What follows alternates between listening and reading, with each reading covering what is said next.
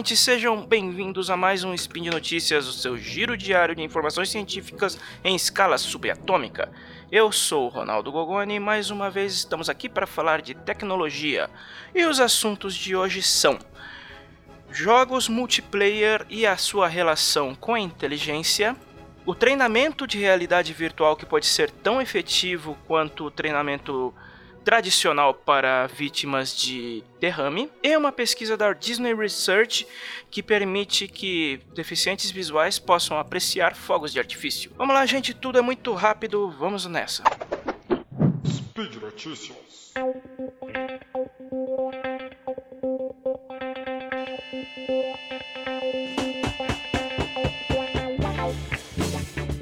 Vamos lá. A primeira notícia é de um estudo do Laboratório de Criatividade Digital da Universidade de York, que encontrou ligação entre a habilidade de pessoas em alguns games e seu coeficiente de inteligência. Resumindo bastante, determinados títulos poderiam servir como teste de QI. A pesquisa em si, ela não determina o quão mais ou menos inteligente uma pessoa que joga regularmente pode vir a ser, nem que se uma pessoa joga bastante vai ficar mais inteligente.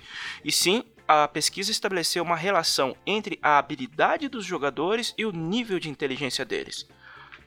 A pesquisa foi dividida em duas partes. O primeiro time analisou um grupo de jogadores de alto nível no MOBA League of Legends, que é um game que demanda estratégia e pensamento tático, e constatou que os jogadores mais habilidosos possuíam capacidades intelectuais mais elevadas do que aqueles que tinham menor aptidão dentro do jogo, no mesmo nível e de acordo com a aplicação dos testes tradicionais, ou seja, os jogadores mais habilidosos de LoL também conseguiam as pontuações mais altas nos testes tradicionais de QI.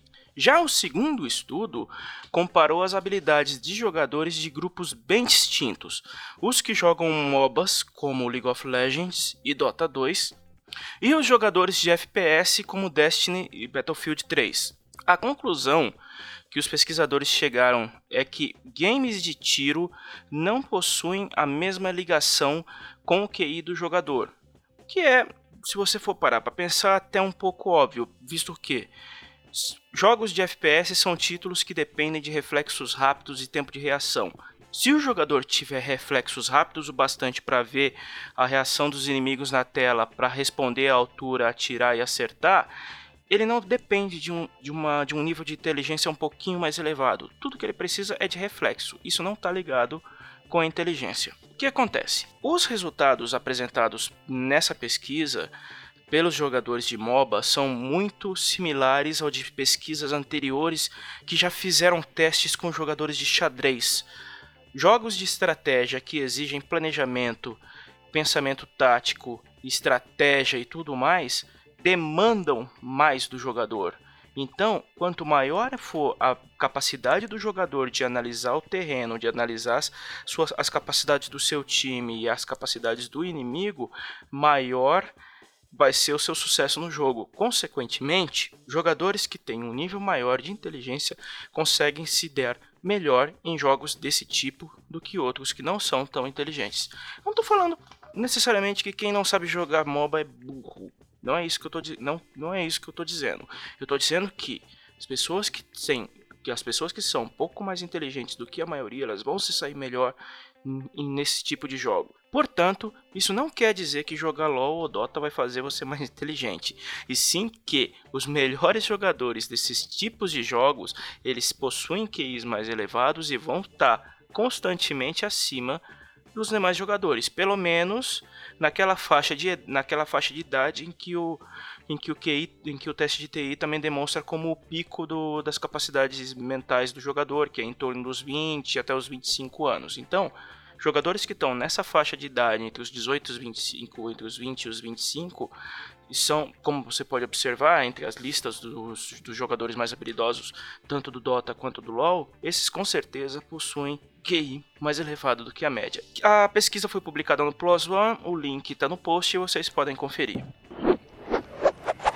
A próxima notícia é sobre o tratamento com realidade virtual que pode vir a ser tão efetivo quanto o tradicional para pacientes vítimas de derrames cerebrais.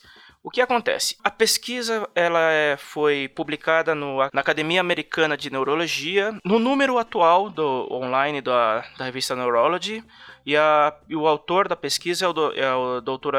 Iris Brunner, PhD da Universidade de Aarhus, membro do Hamel Neurocenter em, na Dinamarca. Qual foi a metodologia usada? O estudo envolveu 120 pessoas com uma idade média de 62 anos que foram vítimas de derrames cerebrais cerca de um mês antes do início do, da pesquisa. Todos os participantes tiveram severas é, danos no, musculares nos, nos pulsos, mãos ou nos braços, então eles ficaram com parte dos seus membros superiores paralisados como consequência do derrame. Os pacientes eles tiveram de 4 a 5 horas de sessões de, de tratamento por semana durante 4 semanas.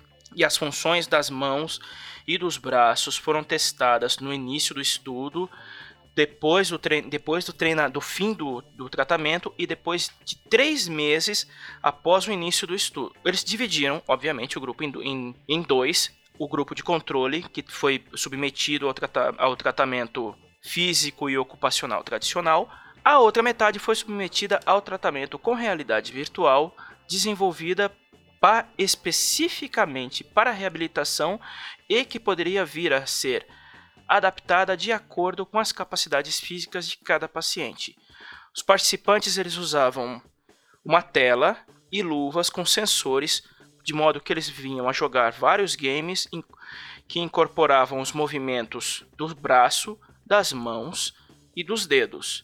Ambos os grupos, após o fim do, da pesquisa, tiveram uma melhora significativa nas suas funções motoras entre o grupo de controle e o grupo ah, submetido ao tratamento com realidade virtual, não havia nenhuma diferença nos resultados dos, do tratamento. Então, a conclusão que se chega é que, independente do tratamento que, vinha, que vir a ser aplicado pelos profissionais de saúde, seja o tratamento ocupacional tradicional, seja um tratamento mais moderno com realidade virtual, com, com o uso de games de, em realidade virtual, eles em ambos os casos trarão melhorias significativas para pessoas que foram vítimas de derrame cerebral, que tiveram paralisia parcial dos membros superiores e principalmente pessoas que tenham idade avançada.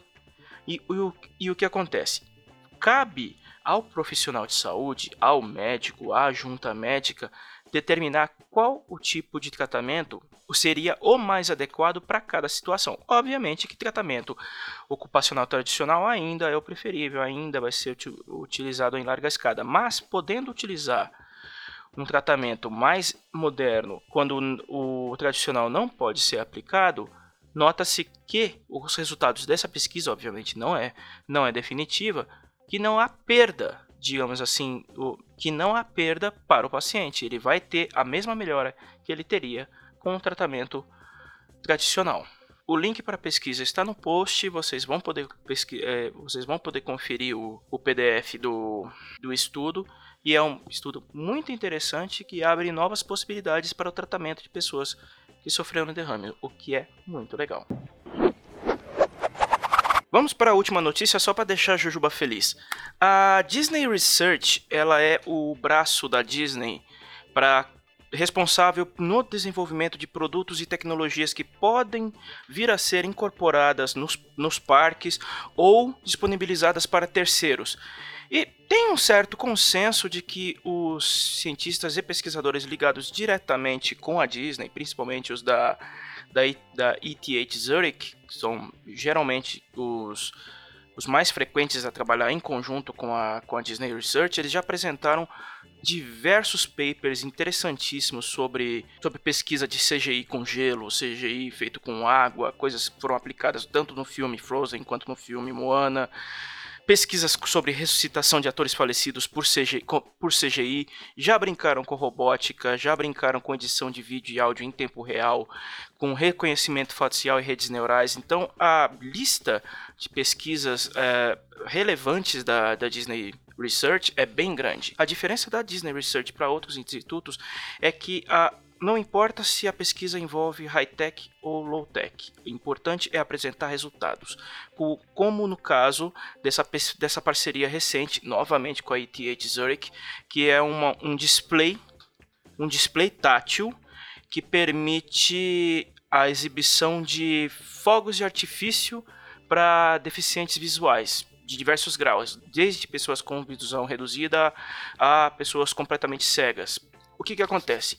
Quem já foi na Disney World sabe que os fogos de artifício do, do que encerram os eventos do parque todo, todos os dias é o, um dos pontos altos do, do, dos eventos, mas ainda assim é um evento essencialmente, ainda assim é um espetáculo essencialmente visual.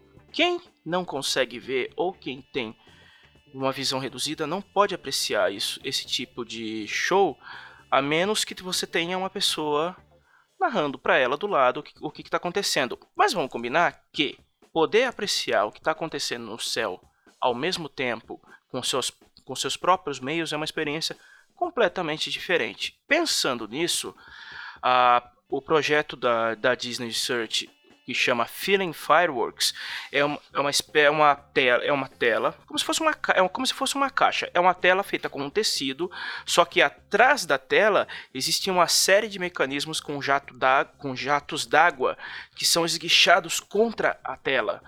O que, que elas fazem? Programadas de acordo para reproduzir o show de fogos de artifício, ela, os, jatos, os jatos que vão jogando água na tela fornecem feedback áptico, de modo que uma vez que eles sejam programados para seguir a apresentação, pessoas com deficiência visual vão poder utilizar as mãos tocando diretamente na tela e através do tato vão poder sentir o que está acontecendo no céu. O estudo que a Disney já fez prova que, os efeitos, que o efeito psicológico nos usuários fazendo o contato tanto pelas mãos quanto pelos olhos é admirando os fogos de artifício é o mesmo.